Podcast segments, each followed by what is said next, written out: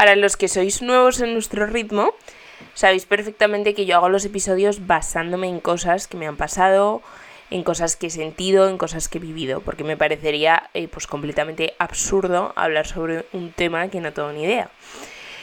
Esta semana, eh, pensando en, este episodio, en, en el tema, de verdad que no lo he dudado ni un minuto.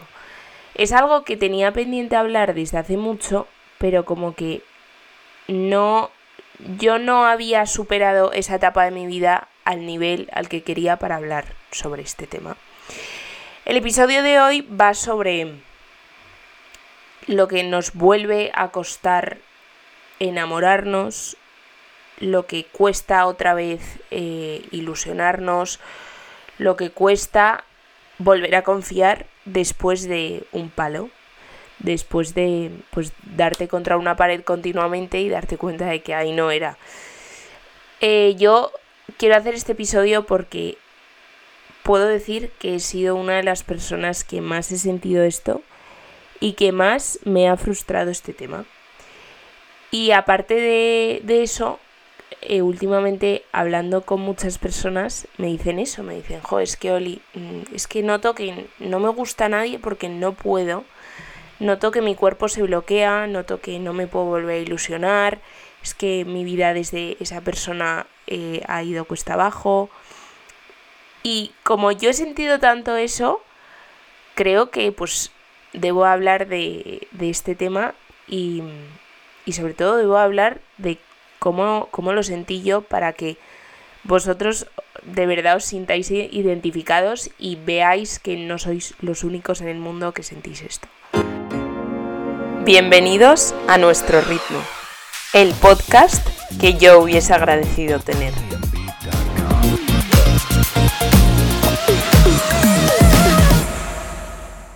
Voy a empezar este episodio contándoos algo que me pasó con mi psicóloga y que realmente me cambió el chip y que creo que a, pues vosotros os puede funcionar. Esto fue nada, hace pues dos meses o así. Yo estaba con ella, estaba hablando con ella y le estaba contando algo que ahora mismo no me acuerdo qué era, pero no tenía nada que ver con mi mundo sentimental, ni con el amor, ni nada. O sea, podía ser algo de, pues, del trabajo, o sea, algo que no tenía nada, nada, nada que ver. Y de repente, pues nada, yo le estaba contando mi vida y me paró. Y me preguntó, Olivia, ¿cómo estás con ese tema? Abro paréntesis. Ese tema para mí em, es algo que me pasó no hace mucho, em, que básicamente yo entregué todo, o sea, yo le quise dar todo a una persona y pues pues no salió adelante. Entonces yo cuando entrego todo a una persona por desgracia, que no debería ser así, me creo que la otra persona también lo va, a lo va a entregar y que no solo va a recibir, también va a dar, que también es uno de mis problemas, pero yo soy así. Y, y nada, y, y entonces como que, bueno, cierro paréntesis ya, eh, como que yo me quedé impactada.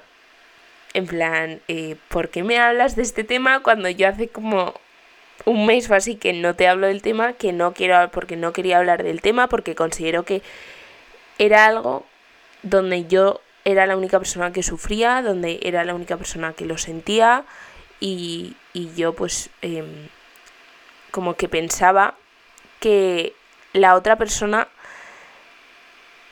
fue algo más, o sea, no fue tan importante como lo fue para mí. Y entonces, claro, yo me mosqué, en plan, ¿por qué me hablas de este tema cuando no quiero que me hables de este tema, joder?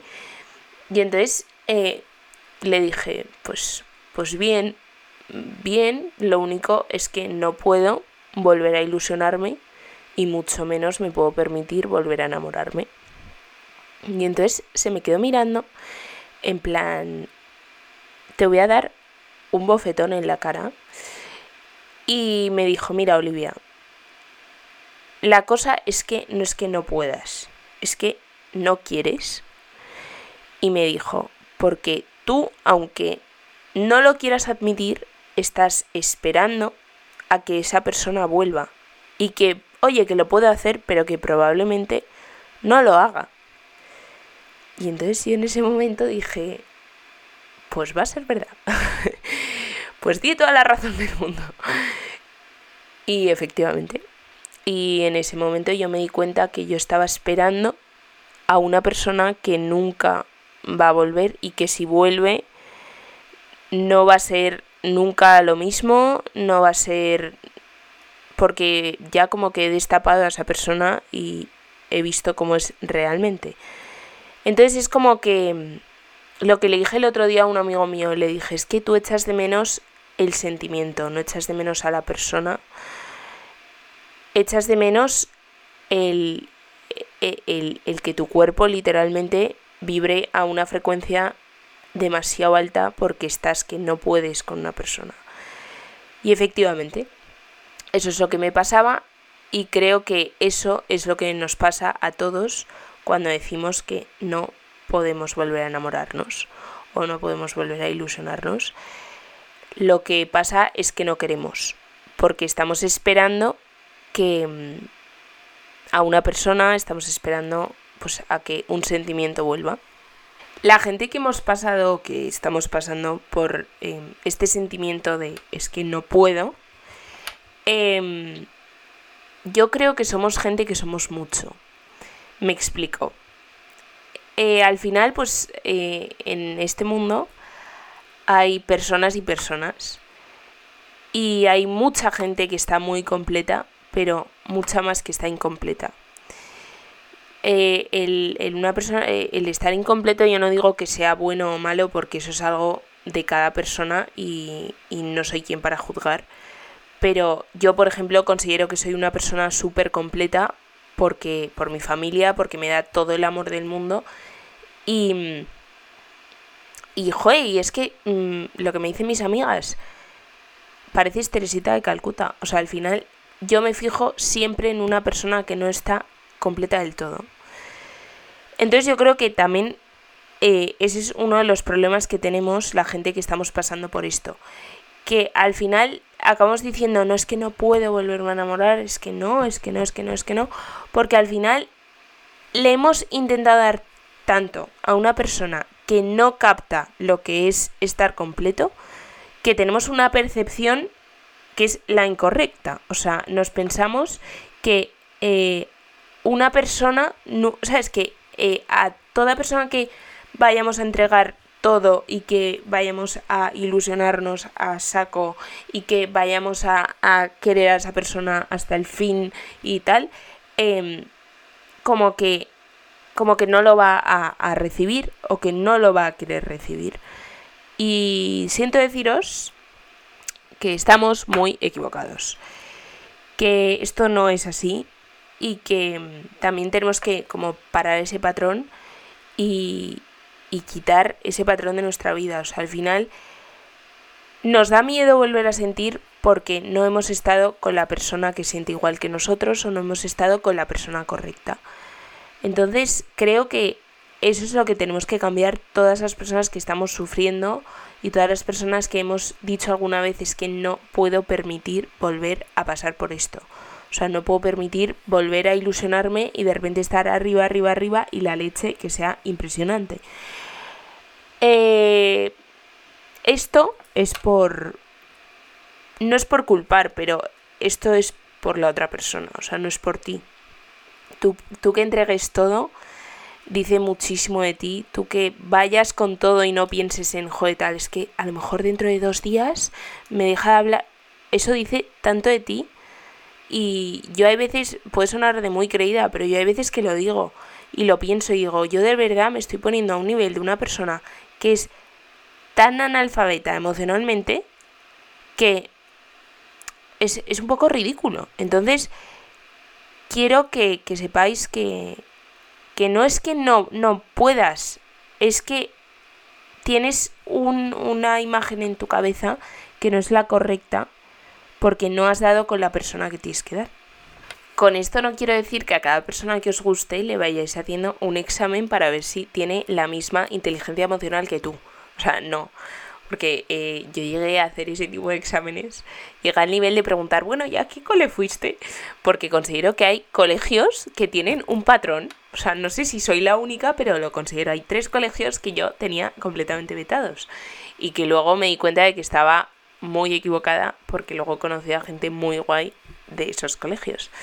Pero bueno, el caso, que mm, os vuelvo a repetir que yo no creo que, que no podamos, es que no queremos. Y es algo que nos tenemos que quitar de la mente. Eh, pues sí, has estado con una persona que te ha hecho daño, has estado con una persona que te prometía cosas y en el momento de hacerlas mm, nunca hizo nada, has estado con alguien que el amor no era el mismo el tuyo que el suyo, has estado con una persona que tú te imaginabas todo a su lado y la otra persona lo único que se imaginaba era pues eh, unas copas a tu lado. Em, y sí, y no eres la única persona, ni lo vas a ser, ni eres ni la primera ni la última.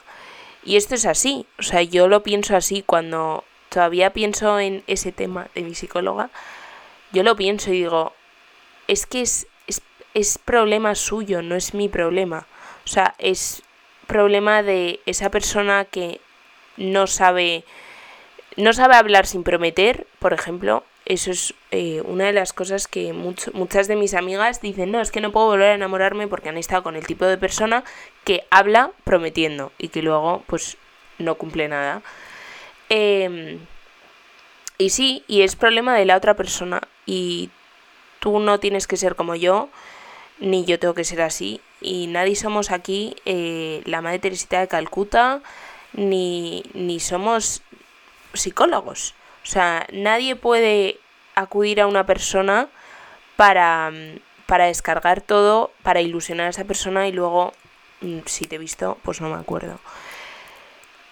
¿Que tenemos que pasar por ese tipo de personas? Pues desgraciadamente sí, porque, porque te vas haciendo más selectiva, vas viendo por dónde van los tiros de cada persona, cuando la próxima vez que te prometan el mundo vas a entender que pues que el mundo ya te lo das tú solita, que nadie te tiene que dar el mundo eh, y cosas así. Entonces, em, yo creo que no es cuestión de no poder, es cuestión de no querer y sobre todo hay que dejar de esperar. O sea, tenemos que dejar de esperar y sobre todo a una persona que nos ha hecho daño. Que es que yo soy la primera persona que he esperado y volverá y volverá y volverá y volverá y volverá y, y no. Y luego lo piensas en frío y dices, yo aquí estoy esperando. O sea, estoy esperando a una persona que me ha hecho daño, que me ha prometido cosas, que me ha vendido la moto, que sí, que yo se la he comprado, pero que él me la ha vendido. Eh, que eh, ha hecho conmigo lo que ha querido, que ha tocado lo más sagrado de mi vida, que es mis sentimientos, o sea, que ha llegado hasta ahí y como que los ha manipulado. O sea, para mí la inteligencia emocional, los sentimientos y todo lo que hay dentro de cada persona me parece sagrado y me parece algo que debe ser sagrado para todo el mundo. O sea, yo el tema de jugar con otras personas es un tema que nunca entenderé, pero vuelvo a repetir, eso es tema de la otra persona. Entonces, deja de esperar. O sea, si vuelve, fenomenal, pero ya es decisión tuya em, volver a permitir eh, entrar una persona en tu vida que te ha hecho daño y que, y que te, te ha vendido la moto y que no y que no ha hecho nada. Entonces, la gente no cambia, rara vez cambia. Entonces da oportunidades a otra persona. ¿Que cuesta? Claro que cuesta. O sea, no te digo que esto va a ser de un día a otro en plan, bueno, pues nada, ya me olvido de este o de esta. Y nada, y pues saber quién viene. No, o sea, esto es, eh, esto es un duelo, que soy muy pesada con los duelos, ya lo sé, en todos los episodios nombro los duelos, pero esto es un duelo. Eh, esto te tienes que dar cuenta de que esa persona no es para ti, que te ha enseñado millones de cosas, pero que no es para ti. Y te tienes que dar cuenta que ya no es no quiero, ahora es quiero y quiero volver a ilusionarme y quiero volver a enamorarme y no de la primera persona de turno, que ese también es otro tema. O sea, por, em, por poder podemos estar todo el mundo con todo el mundo, pero hay que ser selectivos en esta vida y realmente eh, entregarle lo que lo que entregaste a una persona que mm, un día y no supo recibirlo, entregárselo a la persona correcta. Y ya os aseguro yo que después de ese momento, cuando tengáis a una persona correcta, que a lo mejor no es el amor de vuestra vida, pero a lo mejor sí quiere bien y sí sabe sentir, entonces eh, podemos hablar y me diréis, Olivia, tenías toda la razón del mundo, es que no quería y ahora quiero. Entonces, ábrete, o sea, deja entrar a nuevas personas, deja de esperar y sobre todo no digas que no puedes. O sea, asume que no quieres.